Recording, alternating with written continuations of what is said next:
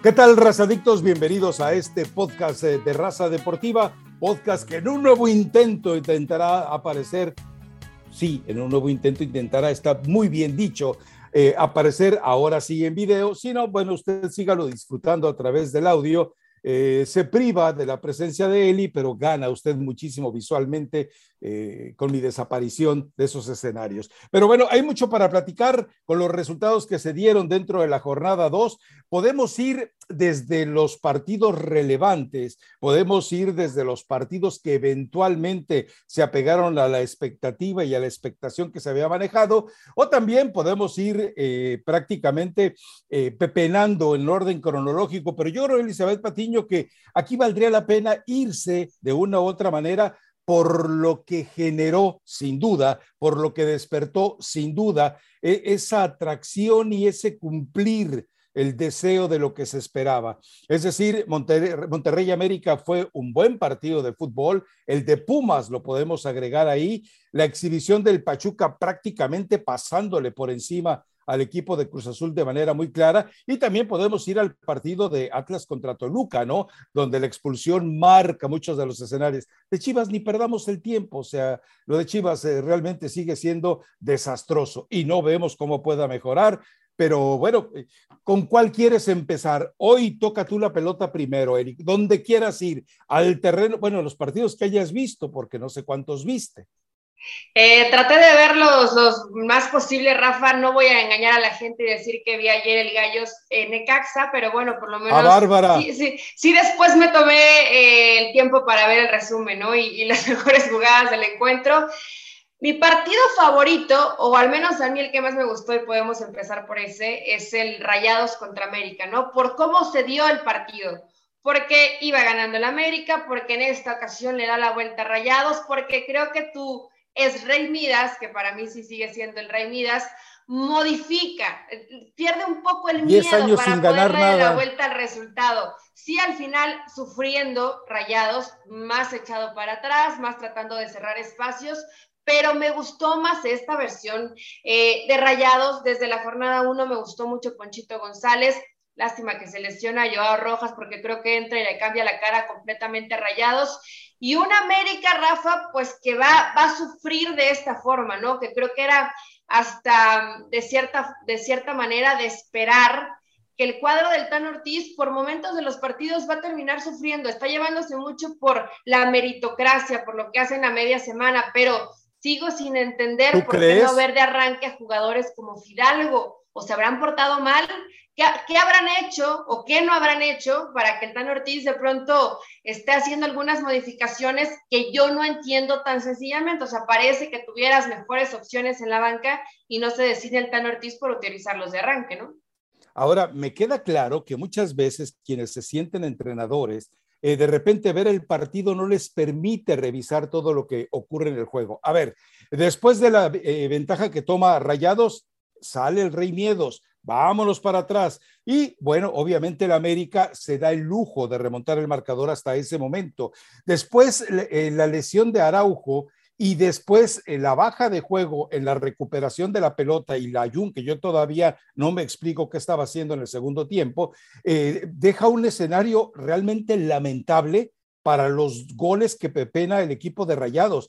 lo de Cáceres es de, es de llanto. Lo que hace eh, cuando entra Lara, también es de llanto. Y uno se pregunta, ¿tienes a Bruno Valdés ahí? Digo, si ya te demostró Bruno Valdés que jugando con línea de cinco y que teniendo un trabajo de recuperación bueno en media cancha, a pesar de la inestabilidad de Jonathan Dos Santos, ahí me parece que evidentemente se equivoca bastante el Tan Ortiz. Me llama la atención, no puedes dejar fuera a Álvaro Fidalgo, no puedes dejar fuera a Richard Sánchez y no puedes dejar de apostar por la experiencia que estos jugadores eventualmente te fueron dando.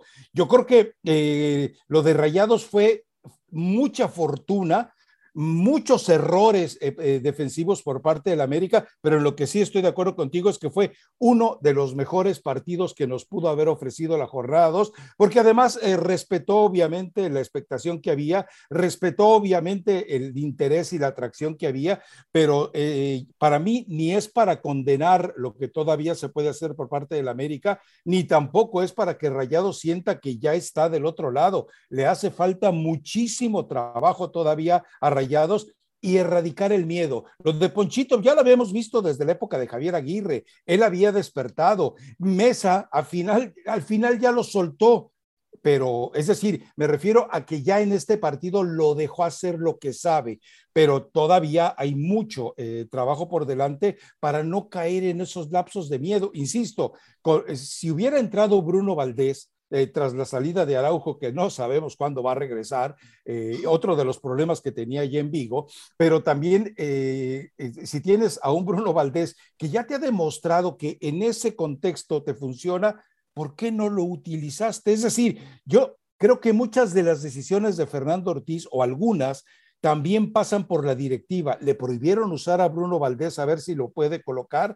¿Qué es lo que está ocurriendo con Álvaro Fidalgo? Y después con Jorge Sánchez, que mira, preferirlo por encima del Ayun, él dice que eh, tiene que demostrarle que está al 100%. Dice, eh, yo entendí que decía la ansiedad, pero muchos dijeron que decía la necedad. Yo escuché ansiedad, pero él dice, la ansiedad eh, en ocasiones juega en contra del futbolista. Bueno, pues tú tienes que saber canalizar también esos momentos de ansiedad del futbolista, Elizabeth. Sí, mira, espero que no le estén pidiendo a Tan Ortiz que, por ejemplo, jugadores como Jonathan Dos Santos tengan más minutos sería difícil entender que de un torneo a otro, donde creo que Fidalgo cumplió muy bien, no lo puedas utilizar de inicio. Eh, lo mismo Richard Sánchez, siempre es un jugador que te, va a funcionar. Jorge Sánchez, Rafa, eh, dices, eh, a pesar, es difícil a lo mejor decidirse por él, pero creo que cerró bien el torneo anterior. Fue de, imagínate que fue de lo rescatable de selección mexicana y también fue regular con el América. En la Jun pues se dio cuenta perfectamente Bucetich que ya no le da en esa ida y vuelta, mete por ese sector a Joao Rojas e hizo lo que quiso, todos los duelos individuales los, ganó en el uno contra uno. Y después hacían el dos contra uno cuando caía Ponchito González también en esa zona y hasta parecía Maxi Mesa también por esa zona, o sea, prácticamente eh, pues echaron muy gacho a Miguel Ayuno porque sabían que no iba a llegar en esos recorridos. Y ahí es donde mediante el juego directo Rayado se encuentra la llave para poder darle la vuelta al resultado. Y Tan Ortiz no supo corregir porque pudo haber corregido. Y además América tuvo también oportunidades al final, ¿eh? se le fue con todo y Rayados bueno ya un poco replegado atrás. Pero, eh, pero fue, fue un buen partido Rafa donde sí me gustaría saber y a lo mejor ser un poquito más eh, incisivos en las conferencias de prensa, aunque no, es mucho la prensa en el América, sí, qué está pasando con ciertos futbolistas. No hablemos de ansiedad y cualquier otro tipo de cosas. Creo que, eh, al menos como cambio, hay ciertos jugadores que sí tendrían que ya estar utilizando en América. Ahora, tengo entendido que aunque Bruno Valdés jugara un partido, podría cambiar de equipo de todas formas. Entonces, ¿por Hasta la fecha 5. ¿Por qué, no lo, ¿Por qué no lo han utilizado? Son situaciones que probablemente te da a pensar que la directiva está metiendo cierta presión en Fernando Ortiz, ¿no? Para que haya jugadores, unos que tengan más minutos y otros que definitivamente no aparezcan. Sí, ahora también vimos eh, otro escenario. Eh, me gusta lo de Diego Valdés y me gusta que se entienda plenamente con el cabecita Rodríguez.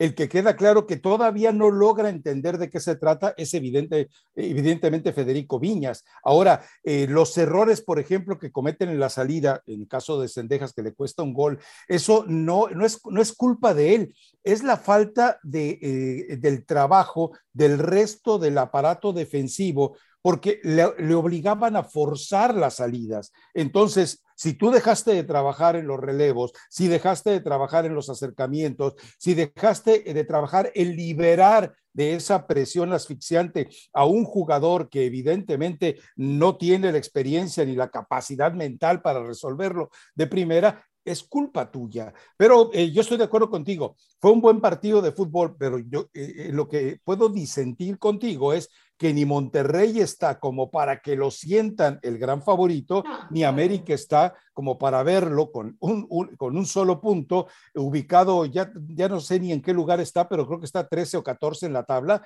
y está realmente eh, en condiciones que podrían empezar a generarle presión al Tan Ortiz y esto también tiene que liberar un poco el resto de las situaciones eh, a futuro, ¿no? Porque te está, te está gritando que necesita refuerzo, no sabe cuándo va a tener finalmente Araujo y esto, el hecho de que tenga partido a media semana para poder eh, respetar los partidos que después tiene que librar eh, de manera amistosa y necesariamente eh, solamente es por un volumen de centavos y de promoción, pero yo creo que el escenario es ese, ni Monterrey es para tanto, ni América es para tampoco.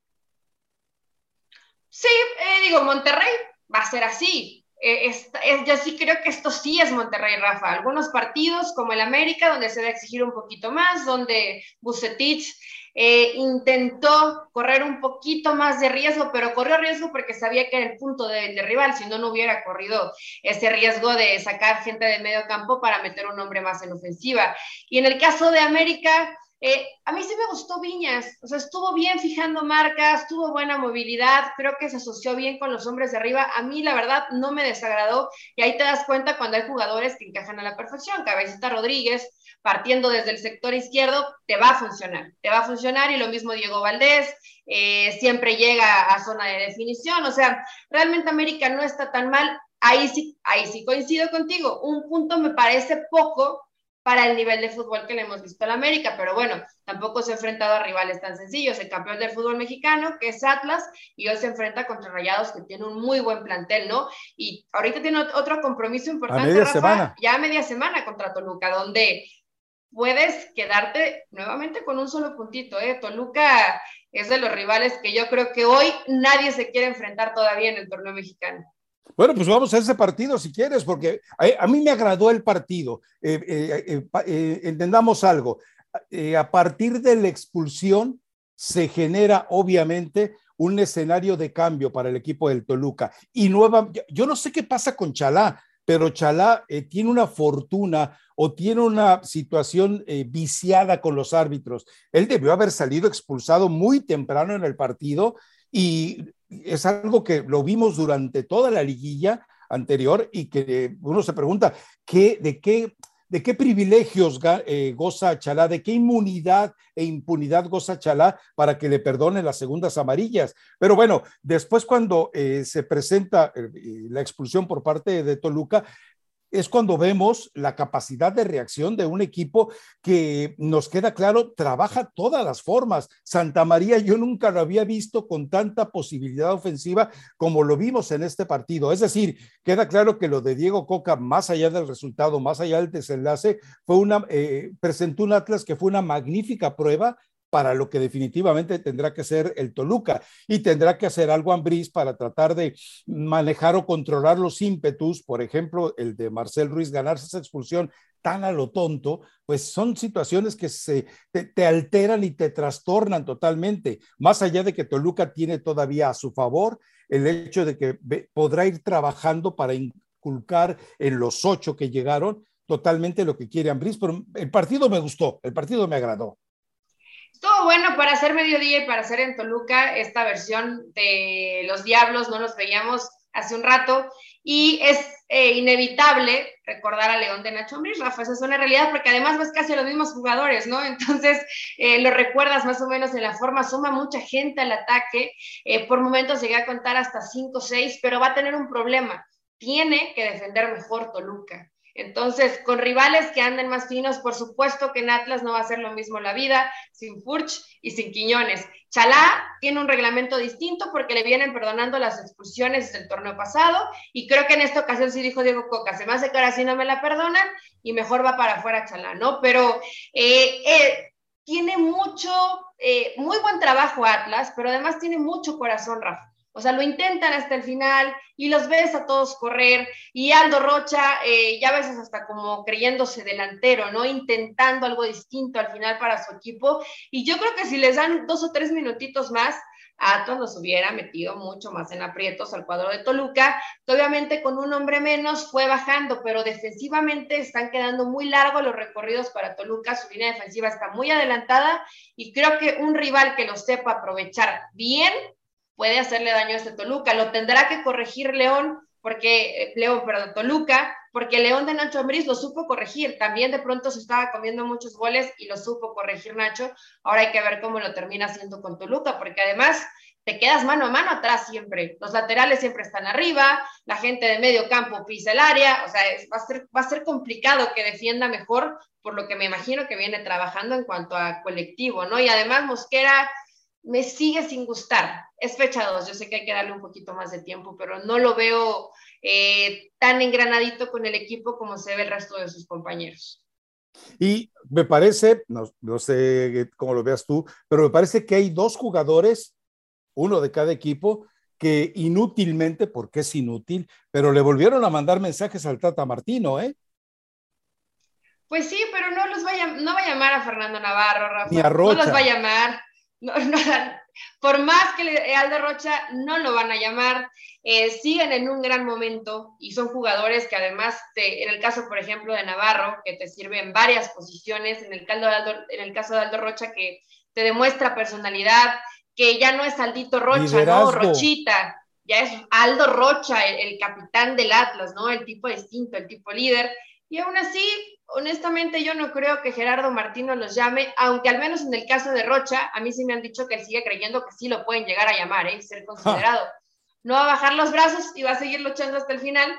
Honestamente no creo que lo lleguen a convocar, pero fue un buen partido y ya estoy contando las horas, Rafa, para que llegue el miércoles y ver el Toluca contra América. Quiero, quiero ver de qué forma le responde el Tan Ortiz a este Toluca que puede no defender muy bien, pero que en ofensiva es muy peligroso y América le cuesta, le cuesta defenderse en este momento. Y tenemos eh, más partidos para ir revisando, porque vamos, eh, Cruz Azul, que parecía que era una auténtica máquina y que había metido en problemas a Tigres.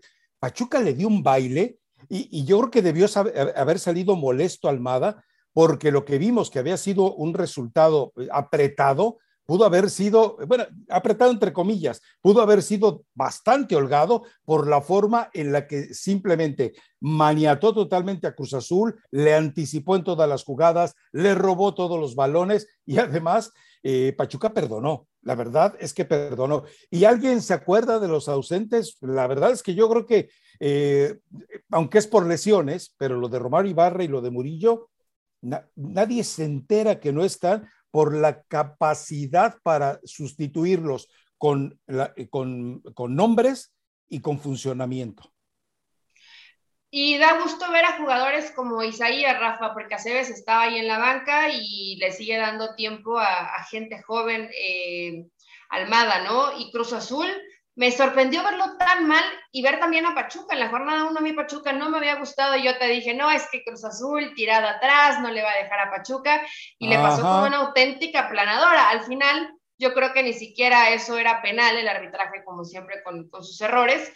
Eh, pero bueno, pone un poquito nervioso lo mejor a, a Pachuca en los últimos minutos. Lo cobra bien Santi Jiménez el penal, pero Pachuca muy bien. Y hablando de gente que levanta la mano, Rafa, Luis Chávez, que este, bueno, si ha sido ya un poquito más considerado por Gerardo Martino.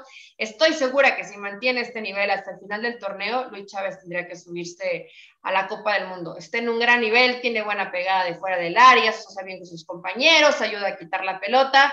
Eh, Luis Chávez es el jugador que te hace todo bien y este Pachuca, ojo que yo sé que está lesionado, pero Almada le ha respetado muchísimo la continuidad a Miki Tapias y mira que se ha equivocado en la liguilla, tuvo sus complicaciones y al final, bueno, terminó jugando eh, Oscar Murillo ese último partido, pero le sigue respetando muchísimo la continuidad a Miki Tapias y creo que eso te habla de que Matías, eh, de que Almada le da, le da confianza y le da minutos a, a gente nueva y a gente joven el que hayan dejado a Cebes en la banca de pronto, pues a mí sí me duele un poco porque tuvo errores en el torneo pasado que a lo mejor ya no le gustaron tanto al entrenador, pero sigues viendo caras nuevas y que hay gente joven. Entonces, este Pachuca gusta y este Cruz Azul, bueno, me sorprendió. No, no pensé que se viera tan mal ya en la jornada 2, después de haber visto el campeón de campeones y la fecha 1, donde Cruz Azul se veía bien, ¿no? Sí, sobre todo después de que se habló de que Aguirre eh, prácticamente, qué entrenador, qué fortuna el verlo nuevo descubrimiento. exacto. Y de repente cuando llega un equipo que realmente se le planta con un dinamismo y con una eh, voy a decirlo, con una violencia física muy superior. Cuando hablo de violencia física, hablo precisamente de esa rapidez, esa anticipación, todo lo que implica el tener un equipo superior atlética y físicamente. Parecían aviones, Rafa. El Cruz Azul parecía que estaba enterrado en el pasto. Pachuca simplemente lo veían pasar.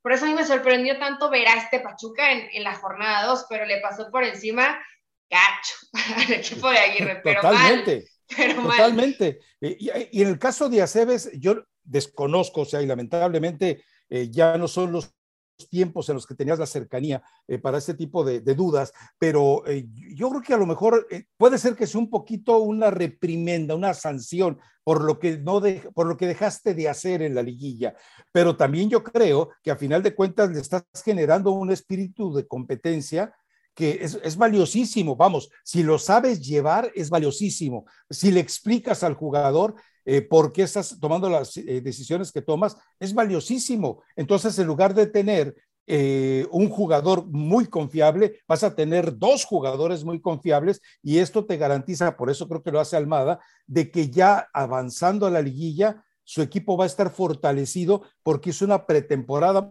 entre comillas, muy correcta. O sea, la pretemporada van a ser estas cinco primeras fechas del torneo. Ahora, ¿le podemos poner algún pero a los tres líderes? No, absolutamente, porque Puebla también está haciendo muy bien las cosas, porque Toluca ha sido muy agradable y porque lo de Pachuca, más allá de que a ti te desilusionó lo de la fecha uno, bueno, con, este, con esta jornada dos, yo creo que terminó por convencer a todo mundo. Sí, y además, eh, no sé si de pronto el rival te marque un poco el destino de cómo se va a desarrollar el partido, Rafa. Los partidos con, con Querétaro, por ejemplo, ayer cuando ve el resumen con Necax se hubiera gustado ver los 90 minutos a ver si había un poquito más de emociones, en realidad no hubo mucho, y de pronto cuando el rival tal vez no te exige, bajas un poco la revolución, que creo que también le pasa a Pachuca al final en este partido contra Cruz Azul. Entonces tiene que saber manejar, eh, tiene que saber manejarlo, ¿no? Mejor Almada, porque va a haber rivales que hasta el final no te van a dejar, por ahí unos minutos más, te marcan el penal en contra y se te comienza a complicar. No, no fue como tal regaño para Cebes, pero sí es competencia interna de cuidado, porque si no estás bien, hay alguien que te viene pisando los talones y me parece maravilloso. Yo creo que un joven a los 19, 20 años que tenga quien le esté compitiendo por un puesto, sea mexicano o sea extranjero, es lo mejor que le puede pasar como equipo y para selección mexicana, que yo sé que Gerardo Martino no los va a convocar, pero para un futuro, tener laterales izquierdos y derechos siempre es un dolor de cabeza. Entonces, si están saliendo laterales izquierdos, qué mejor. No sé si salen de Pachuca que tanta oportunidad tengan en selección mexicana, pero nada que discutir, los que están ah, arriba Son, los, son los que se esperaba que iban a estar. De Puebla seguramente no vamos a hablar mucho durante el torneo, Rafa, pero es que siempre que ves a Puebla, al menos a mí me pasa, digo, qué bien trabaja el Arcamón. O sea, es que Puebla sigue ganando y sigue jugando bien y sigue eh, con ese, con el mismo estilo y ves al mismo Arcamón convencido y con la misma pasión y con el mismo liderazgo que fue hace ya varios torneos, ¿no? O sea, realmente es que Puebla sigue haciéndolo bien, le quiten, le regresen jugadores o lo que tenga que pasar con este Puebla, lo saben resolver. Sí, lo que pasa es que eh, el Arcabón tiene decidido cómo jugar, eh, tiene establecido y tiene uh, un grupo base que le mueve muy poco, que ya le alteran muy poco, que ya no le arruinan con tanta frecuencia con eh, traspasos y que eh, todo esto te da una eh, dinámica de consistencia que no es fácil tener en los equipos de fútbol. Lo del Arcamón va a sonar prácticamente casi peyorativo, pero el Arcamón tiene una enorme ventaja sobre el resto de, de los equipos. el hecho de tener, ¿cómo te diré?, en las sombras, prácticamente en lo oculto, sin muchos reflectores, la capacidad de trabajar en el día a día, en fortalecer un estilo de juego y con jugadores que están convencidos de que deben hacerlo. No, lo de Puebla es muy agradable. Eh, por eso te decía yo, tú volteas hacia arriba y dices, son los que merecen estar ahí. No le puedes poner ningún pero. ¿A quién puedes agregar en esa lista? Monterrey, yo sé que no va a llegar a estar entre los cuatro primeros. Tigres no va a llegar a estar entre los cuatro primeros. Y búscale, no sé si por ahí Juárez, que ha sido así medio sorpresivo. Anda, que te iba a decir, anda por ahí bravos, pero no estoy segura si ese va a ser su lugar. yo creo que va a ir cambiando conforme avance. Supuestamente llega Carlos Salcedo a fortalecerlo. Eh, bueno, es, que te puede fortalecer o te puede eh, catapultar o te puede también llevar hacia abajo, en, un, momento de depresión, eh, te, hace expulsar, te marca un penal en contra, deja pasar un balón y se viene el desastre con Cristante si es que llega. Yo creo que en cuanto a carácter, espero que meta en cintura a Carlos Salcedo, pero todavía no, es, no se ha dado por hecho. El viernes se daba por hecho, luego que siempre no, que están esperando, que tiene una oferta del extranjero pero sí los que están arriba se lo tienen más que merecido. Y Rafa, el mejor partido probablemente fue, o el que más esperábamos, el Rayados contra América, pero para mí el mejor partido de la jornada fue León contra Pumas. Para mí, fue el que más me gustó. A ver, eh, sí, a Pumas hay que criticarle el hecho de que tuvo un rival, que sé que fueron 20 minutos, la expulsión que termina. Eh, sí, muy temprano, máximo 25 minutos. O de 20, 21 minutos, eh, la forma en la que eso altera, y ahí es donde tú te preguntas si Pumas tenía una ventaja tan holgada cómo de repente te pueden sacar el resultado. Ahora lo que queda claro es que eh, por lo menos en estas dos jornadas, algunos de los refuerzos están respondiendo a las expectativas. Vamos al caso de Del Prete y de eh, el, el, atropellador, el atropellador eh, y de repente volteas al otro lado y llega un delantero argentino y te clava los dos goles que terminan resucitando al equipo eh, de León. Es decir, eh, es agradable ver que de verdad llegan refuerzos, y no que llegan normalmente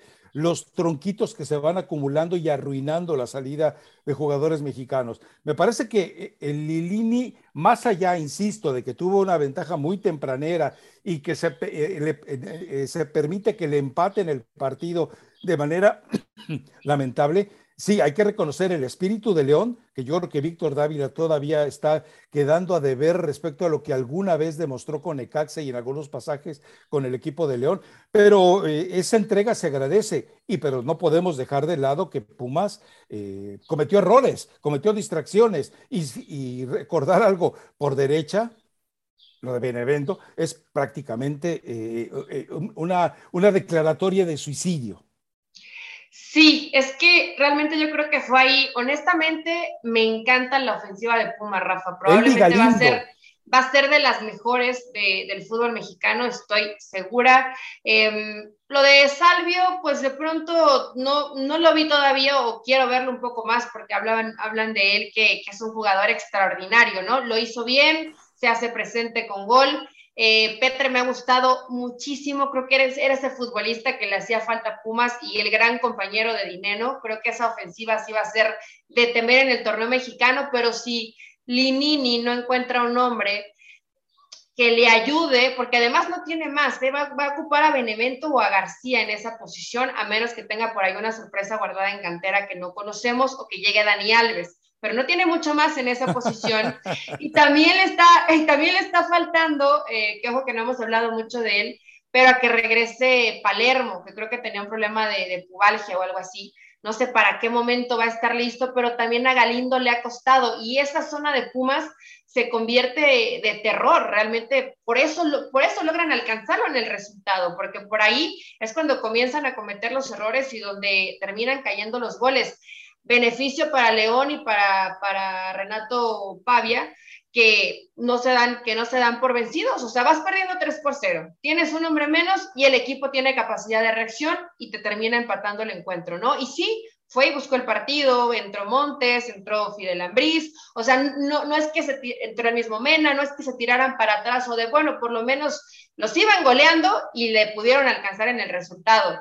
Eh, eso, pues veremos de qué forma lo puede solucionar Linini, porque siempre que le faltó Mozo, este Pumas en el torneo pasado, sufrió y honestamente no veo a uno que le pueda ayudar. ¿Qué tendrían que hacer? que, que alguien de medio campo, que en este caso puede ser Leo López, ayude en las coberturas en esa posición, pero también pierdes a un hombre en medio campo y la gente en ofensiva no te va a ayudar tanto en labor de recuperación. Entonces, pues ahí tendrá que hacer algunos ajustes Linini. Y seguramente cuando regrese el Palermo, pues te da un poquito más de garantía en la central.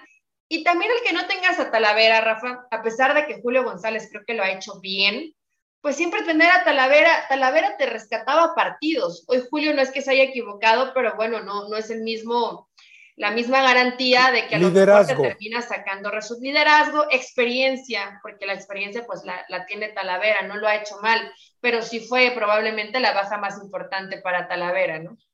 A ver, y también hay, hay una situación, eh, Mozo, eh, hablábamos mucho de que era un jugador con mucho recurso ofensivo, que tenía problemas atrás, que no era el mejor recuperador de, balones con respecto a los laterales derechos que eventualmente se consideran para la selección mexicana, pero eh, eh, vamos, lo que hemos visto adoleciéndole a Pumas por derecha y la ausencia de Mozo, queda claro que si no era la mejor alternativa defensiva, era un jugador que definitivamente por experiencia, por camiseta, por entrega, por lo que tú quieras, era, e, era más útil, más allá de los berrinchitos y ciertas indisciplinas. Y definitivamente el problema es que eh, es tan, eh, tan anémico el plantel de Pumas en cierta medida que no puedes agarrar, como tú dices, eh, mover a López a, esa, a ese escenario en lugar de Galindo eh, que podría ser una alternativa porque de repente te descobijas en un lugar determinante en estos tiempos como es la media cancha. Y bueno, ya, yo no quería meterme con Chivas, yo no quería eh, perder el tiempo. El tema de Mozo nos llevó, porque además tienen a Mozo y lo ocupan. La, verdad es que, no sé, a lo mejor es una percepción demasiado ilusa eh, y, y de alucinación de parte mía. Entra Alan Mozo con Chivas y la verdad es que es el, es el tipo que le pone veneno a los centros, pero de repente eh, queda claro que no hay trabajo, no hay entendimiento, los compañeros no asimilan la capacidad que él tiene para colocarte balones al segundo poste y de repente eh, fue lamentable eh, ver que había balones que exigían un mejor complemento y nunca apareció un jugador del equipo del Guadalajara que pudiera rematar ese tipo de, jugadas. No hay un futbolista en, en, Chivas que sea tan eficiente en el juego aéreo. El último que yo recuerdo, pues un recuerdo ya nada más, era Jesús Molina, pero de ahí en fuera eh, eh, le cuesta. Eh, me gustó lo que hizo Mozo porque trastocó al equipo de Chivas pero lo del Guadalajara ya van dos partidos en el que resulta verse totalmente superado y realmente eh, los errores que hay en defensa sí son lamentables. es el único equipo que no, es, que no ha hecho gol, lo cual sí debe ser preocupante. Le pasó la maldición a Alexis Vega de ya me firmaron y no ha tenido un buen nivel. Desde que lo firmaron ya no fue el mismo jugador determinante que, que estaba muy bien con Guadalajara, fue a selección, nos lo echaron a perder, regresa y hoy no ha aparecido o no, no ha tenido el peso que necesita con el equipo, ¿no? Es un jugador que si no aparece, Rafa, parece que Chivas no tiene nada. Eso, eso es lo que debe preocupar a, Ricardo Cadena.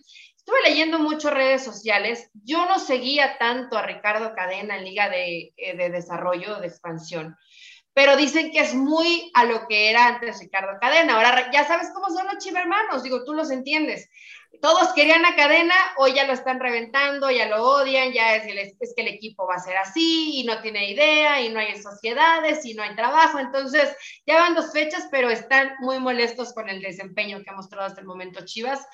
Creo que a menos que Cadena crea que Mozo es como un revulsivo y te cambia un poco la cara, es por lo único que yo, no, que yo me explicaría que no sea titular. Es que de ahí en fuera no, no veo otra situación, porque las dos veces que ha entrado te cambia la cara de Guadalajara, te da en una posición donde no tendría que ser tanta diferencia en cuanto a lo que te aporta en ofensiva, te aporta en ofensiva, tienes más llegada, por lo menos tienes finalización de jugada. Entonces, eh, no, no lo vemos en el entrenamiento todos los días para de pronto decir qué pasa por la cabeza de Ricardo Cadena, qué pasa por la cabeza del Tan Ortiz, que no pone a Fidalgo, que no pone a Bruno Valdés. Bueno, ellos seguramente ven algo que nosotros no vemos, pero Chivas sí debe estar preocupado. Yo todavía tengo esa velita de esperanza de es jornada 2, puede que el equipo camine mejor, que se vayan entendiendo mejor, que recupere un buen nivel Alexis Vega y de ahí va a depender mucho lo que pueda llegar a conseguir Chivas.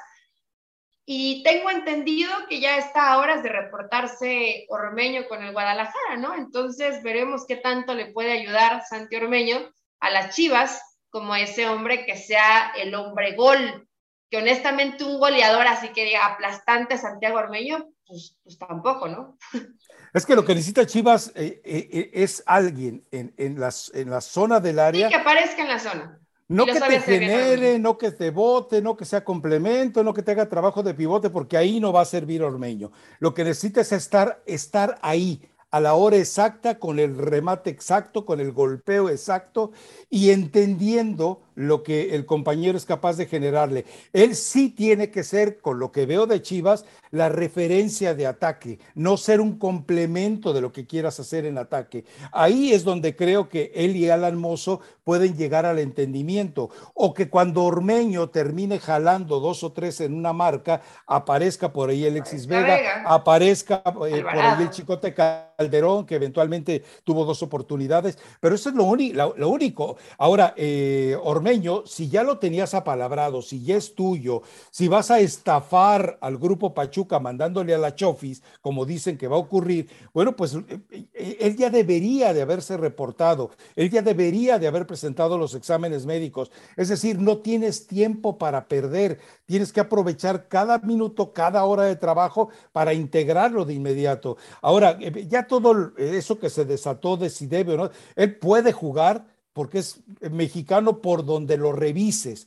Eh, entonces, no tienes que buscarle ahí ninguna complicación. Que sí, es cierto, Jorge Vergara dijo algún día, ningún jugador que no esté disponible para la selección mexicana puede jugar en Chivas. Bueno, eso terminó eh, aboliéndolo el hijo eh, a Mauri Vergara y respetando la memoria de su padre, pero bueno, esto es una empresa, esto es una también medida desesperada. Y si hay que tratar de ganar todas, todos los aspectos con los atajos y con las lagunas que te permite ese reglamento interno de Chivas, bueno, pues tiene todo el derecho de hacerlo. Que sí, que van a empezar a hacerle bullying eh, por la llegada de Ormeño, pero es mexicano, no hay nada que discutir. Entonces, eh, lo único que queda es que te aparezca haciendo lo que alguna vez hacía con Puebla. Es más, eh, no sé si lo recuerdas con Puebla, él va a tener que jugar distinto de como jugaba con Puebla, pero eso a él lo beneficia.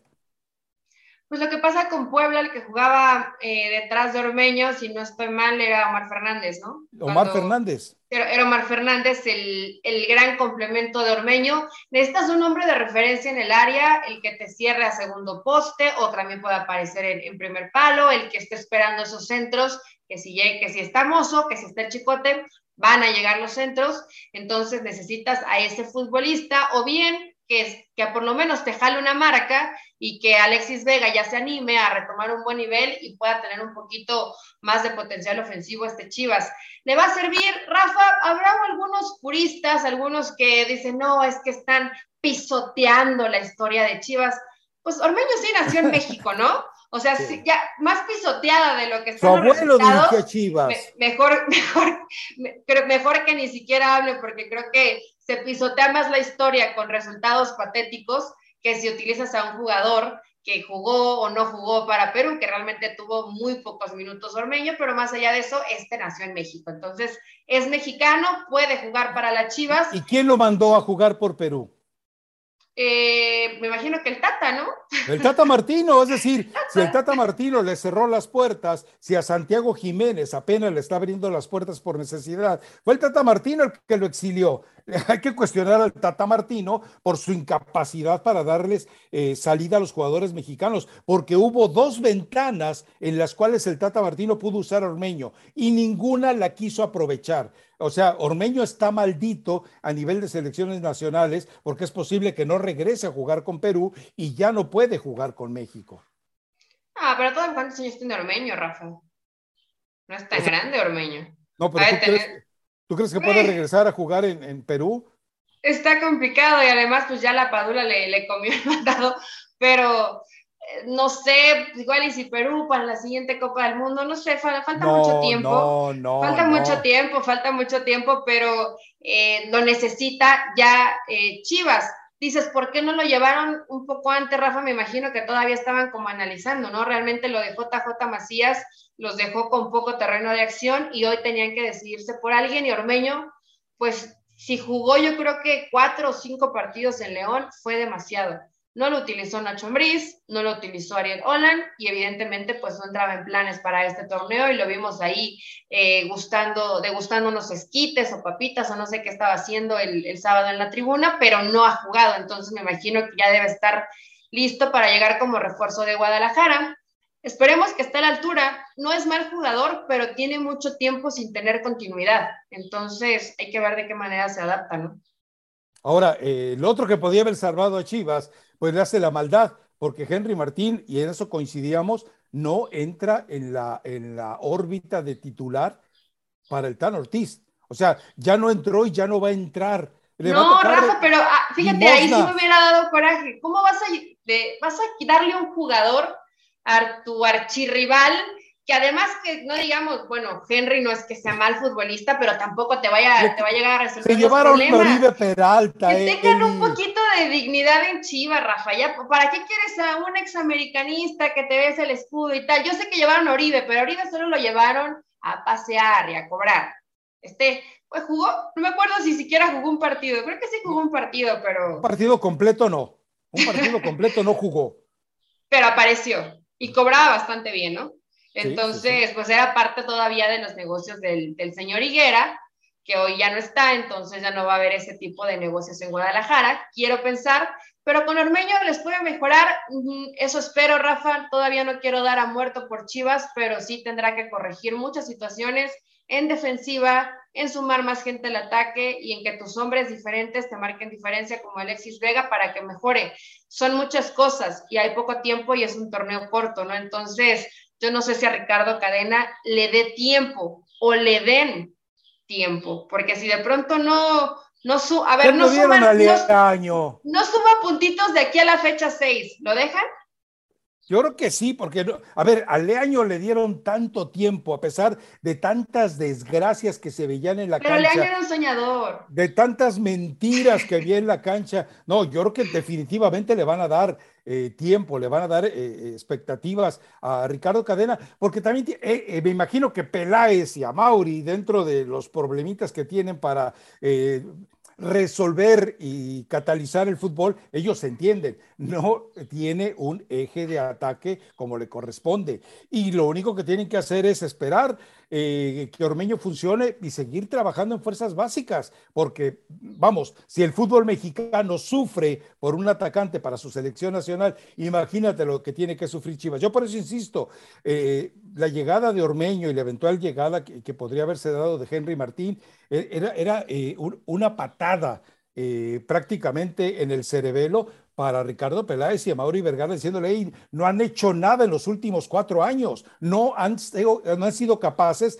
de buscar un chamaquito de 15, 16, 17 años y fortalecerlo para que fuera jugador. A ver, eh, tú estás en, el trabajo de formación. Si tú detectas un jugador que tiene cualidades, que tiene estatura, que atléticamente lo puedes mejorar, que le puedes invertir eh, con una especie de beca para que el tipo se dedique Dime que no puedes tener un, jugador en cuatro años que te pueda resolver esa situación. Er, vamos, el caso de De La Rosa, por ejemplo, de Pachuca, eh, si, si se le diera más atención, el tipo podría ser un jugador que te resuelva partidos, pero lo llevan en el día a día, en el paso a paso, pero no lo llevan con un trabajo especial. Ese proceso de formación que debe de darse también en el primer equipo está roto en el fútbol mexicano. Es que es una posición complicada, Rafa, porque si no haces goles no ganas los partidos.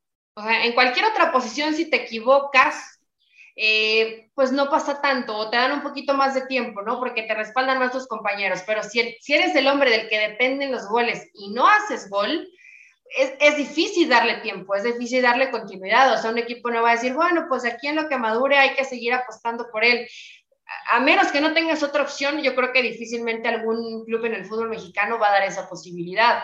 En el caso de La Rosa, vaya que sí le han dado minutos y yo a mí me consta que le dieron varias, varias oportunidades para ser titular.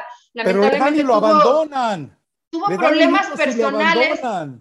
Sí, tuvo problemas personales. Eh, creo que falleció alguien muy cercano en su familia. Eso lo, lo puso mal en cuanto, a en cuanto al nivel anímico. Después la afición se metía mucho con él y esto me llamaba la atención, Rafa, cómo de pronto el aficionado mexicano respalda tanto al extranjero que se come partidos y partidos sin anotar y a Roberto de la Rosa, la afición en Pachuca lo detesta. Lo detesta, ¿eh? No hay un momento de Saldívar con y no lo, y no lo dejen de, de abuchear. Entonces eso también empezó para él y si de repente marcó algún gol, callaba la tribuna y encendía más el que la afición no tuviera pues esa química con él. Entonces no está tan fácil formarlos, pero en, en Chivas no tienen de otra, porque no tienen dinero y no hay delanteros en México. Entonces tienes que formarlos en tu cantera. No puedo creer que habiendo tantos habitantes en la República Mexicana no puedas encontrar un buen delantero.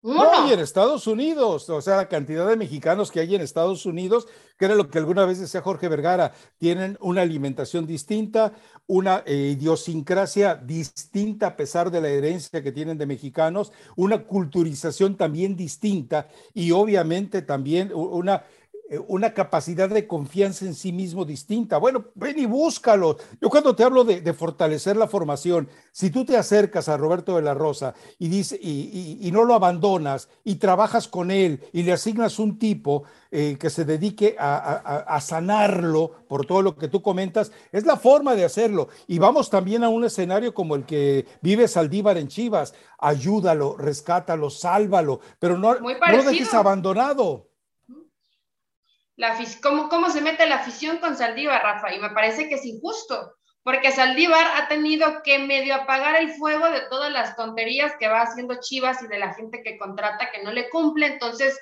tiene pocos minutos y con los pocos minutos tiene que entrar y cumplir.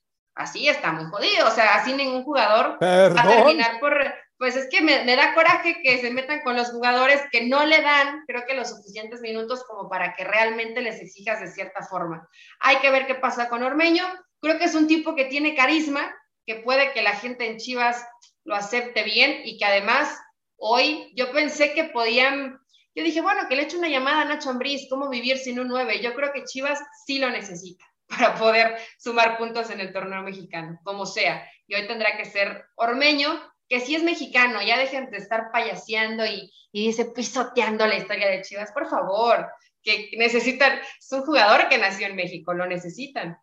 Sí, sí, sí, definitivamente. Pero eh, yo sí creo, creo que en los, en lo, entiendo que esto no pasa en Europa. En Europa el que llega es porque ya tiene todo para triunfar pero acá en México, donde tienes la, incapacidad de, moldear, de esculpir al jugador que tú quieres, eh, yo no sé, Ricardo Peláez eh, fue delantero, era medio malito con las patas, la verdad era medio torpón, pero, pero, pero, era un tipo que era rematador, era un tipo inteligente en el área, era el tipo que adivinaba la jugada. Platica con él, eh, dedícale horas extras de entrenamiento, dile, Saldívar, tú no te me vas, Ormeño, tú no te me vas, Roberto de la Rosa, tú no te me vas, te quedas aquí porque vamos a practicar esto y esto y esto. Y a ver, esos cuatro o cinco holgazanes como Irán Mier y todos esos, vénganse a trabajar aquí extra para que me ayuden a fortalecer este. Pero no hay, o sea, eh, dice el silbatazo y vámonos, salen corriendo porque tienen que dedicarle 30 minutos al peinado y al maquillaje y después salir para ir a lucir eh, su belleza física por los centros. Por favor, es tiempo de que alguien profesionalice a Chivas. Fíjate eso que dijiste ahorita, Rafa, en algún momento, y mira que em, habitualmente cuando hablo de Marco Garcés no digo cosas positivas pero cuando estaba Marco Garcés en Pachuca y eh, un poquito antes en el tiempo de Westerhoff, ponían a los delanteros y le daban módulos de habilidad. Ponían a los eh, volantes izquierdos o extremos izquierdos también a trabajar todos juntos. Estoy hablando de tiempo extra. O sea, ya cumplías tu entrenamiento, ahora vámonos a un taller con cada una de las posiciones y buscaban a gente específica dentro del club que les diera esos módulos de habilidad. Entonces, es una buena medida. Se dejó de hacer, por cierto, se dejó de hacer en Pachuca. No sé si algún otro club lo, lo haga en el fútbol mexicano. Lo hacía Westerhoff en Chivas. lo hacía, lo hacía Westerhoff en Chivas, es Westerhoff el que lo, lo termina implementando aquí en Pachuca y después lo continúa Marco Garcés y se hacía muy bien. Yo recuerdo de, bueno, de esos eh, módulos de habilidades especiales, estaba el Chucky Lozano en uno de ellos, ¿no? Y así fueron saliendo varios jugadores, ah, pero que tenían, que tenían, un, eh, de, algo de, algo sirvió, pues está en Europa por lo menos, ¿no? No, no es el crack mundial, pero pues es lo mejor, es, es de lo mejorcito que hay. Entonces, podría ser una alternativa. Yo no sé si alguien de Chivas nos escuche, pero Richie Peláez es una opción se puede, se puede trabajar un poco mejor si se tiene la intención, ¿no? Y, darle más minutos y darle continuidad. No sé por qué no se decidieron por el Tepa o por el Chevy o por todos esos apodos que tienen en Chivas. Pues dales minutos, a ver, los tienes, a ver si te funcionan. Por ahí te funcionan, tienen confianza y sacas a un, uno o dos buenos delanteros de Chivas y te resuelve la vida, ¿no?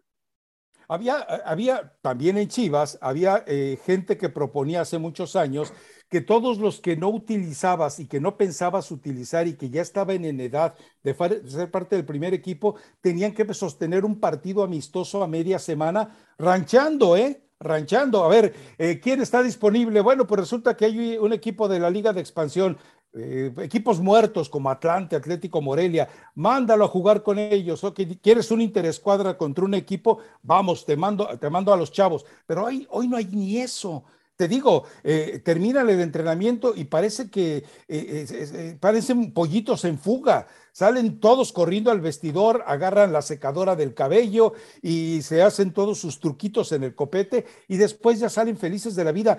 Ah, ponlos a trabajar, les estás pagando en términos de empleado ocho horas diarias. Por lo menos oblígalos a que te respondan cuatro horas diarias eh, por ese salario que les pagas. Pero no, también parece que los entrenadores y los directores deportivos son irresponsables. Pero bueno, en Tendrán que hacerlo.